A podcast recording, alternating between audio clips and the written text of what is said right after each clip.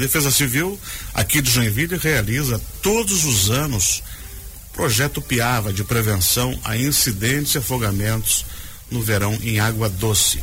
Dentre as ações estão palestras junto às escolas, blitzes sobre os cuidados para evitar afogamento e acidentes durante os banhos em rios, piscinas e praias. A gente recebe aqui hoje o gerente da Defesa Civil, o Maico Richter e o Fabiane Cruz, que é a gente.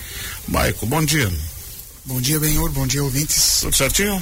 Tudo certo, tudo tranquilo. Senhor Cruz, pronto para o trabalho? Sempre pronto. de prontidão, é?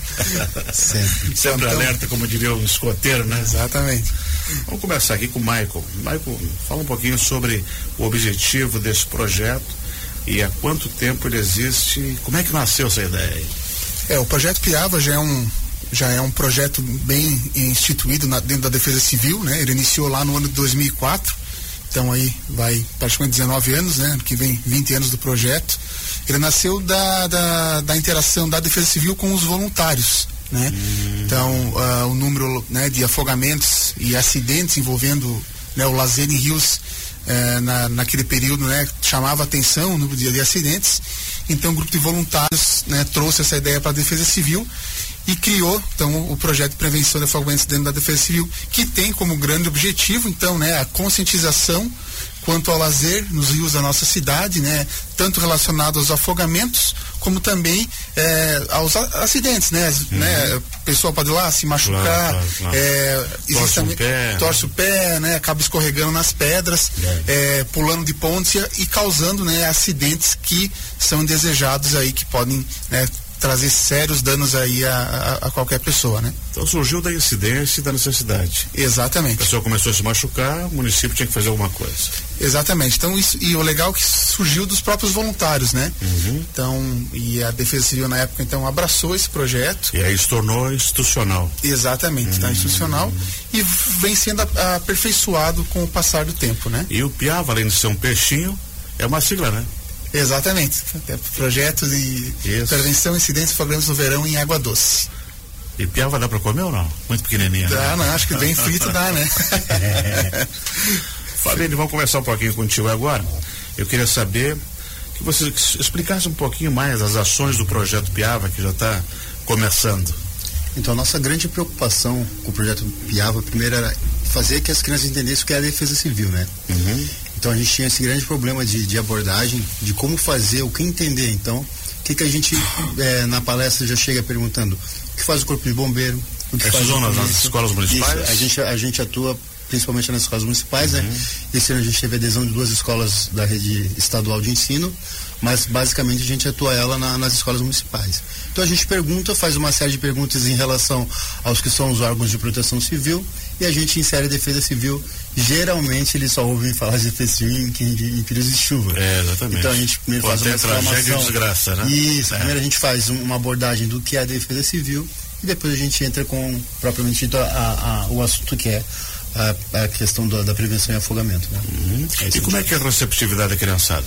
Cara, graças a Deus é sempre muito boa. A gente chega de uma forma mais lúdica, né, mais brincalhona, uhum. para não ser aquela coisa tão, tão sisuda, tão séria e eles acabam participando, a gente faz perguntas, faz dinâmicas, né? Então é bem, é bem tranquilo e ao mesmo tempo é bem gratificante fazer. É importante criar uma consciência nas crianças, né? É o mais que não vão se exibir né? no fundo, é, não desobedeçam. Uma, uma das nossas preocupações ou das nossas abordagens são crianças de, de quarto e quinto ano, né? Que é, são nesse, nesse, nessa, nesse período que eles são mais corajosos e, e pensam menos na sua segurança. Uhum. Então a nossa a, o nosso foco é principalmente nessas turmas de, de, de quarto e quinto anos, né? E a gente faz esse tipo de abordagem levando é, corpo de bombeiro, levando os próprios voluntários, né? E trazendo uma, uma ação que possa ser é, bem de fácil entendimento e que eles conseguem absorver de forma bem, bem tranquila. Michael Richter, é, dentro desse trabalho de educação com essa juventude aí, e o que vocês passam, essas informações, como o Fabiane falou, qual é a recomendação que se daria para evitar afogamento? Eu sei que é difícil, porque às vezes o cara se emociona demais, se atira no piraí, se atira no cubatão, acha que dá para atravessar, né? É, o que a gente sempre aborda, é, em, primeiro, em primeiro lugar, é ter um conhecimento do local onde você vai é, né, tomar o banho.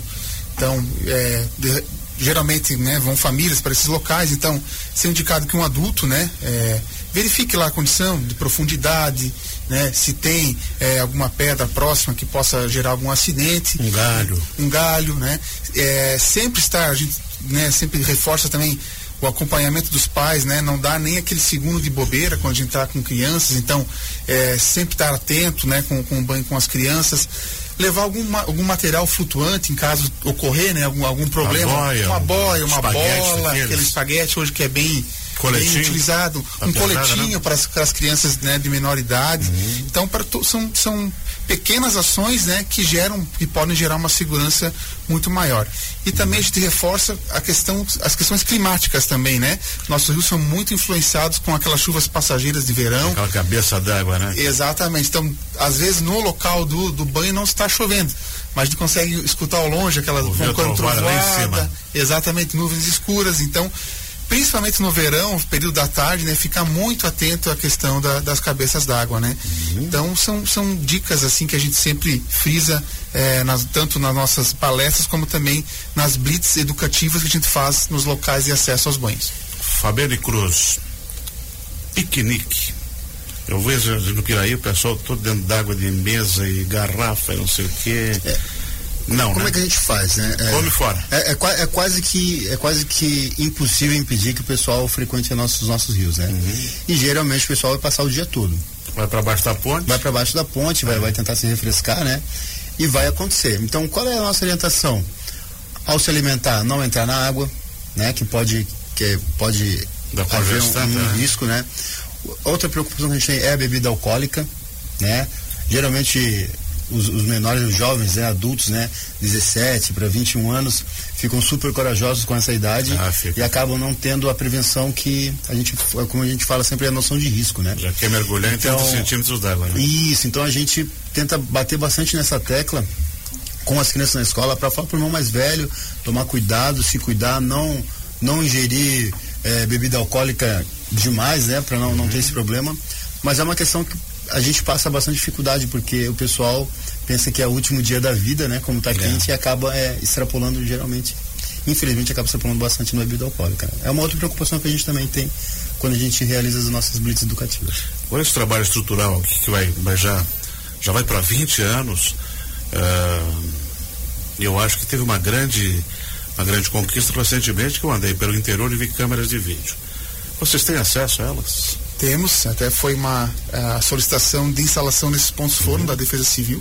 E daí você vê mais ou menos onde é que tem gente, onde é que não tem. Exatamente, com- começa a se criar também estatística, né, de quais os pontos mais frequentados, é, no futuro, né, tal, né, se vislumbra talvez a, a é, conectar com algum tipo de sistema de alerta também, né, para questões de enxurrada, né, hoje ainda o processo está iniciando. É verdade, né, é verdade. Então são, são Você ferramentas. pode ver o nível está subindo ou descendo. Exatamente, a gente já utiliza, né? Porque geralmente esses locais, quando né, de chuvas mais intensas, acabam é, refletindo Uhum. em áreas mais urbanas, né?